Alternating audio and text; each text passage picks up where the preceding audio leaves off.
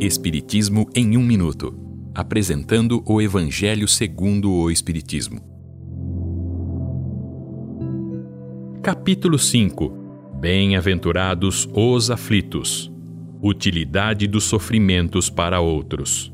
Esta é uma livre interpretação do texto de Luís de 1860. Aquele que aceita o sofrimento sem reclamação e sem revolta, obedecendo à vontade de Deus, pensando na vida futura, pode fazer com que seus sacrifícios sejam úteis para outros?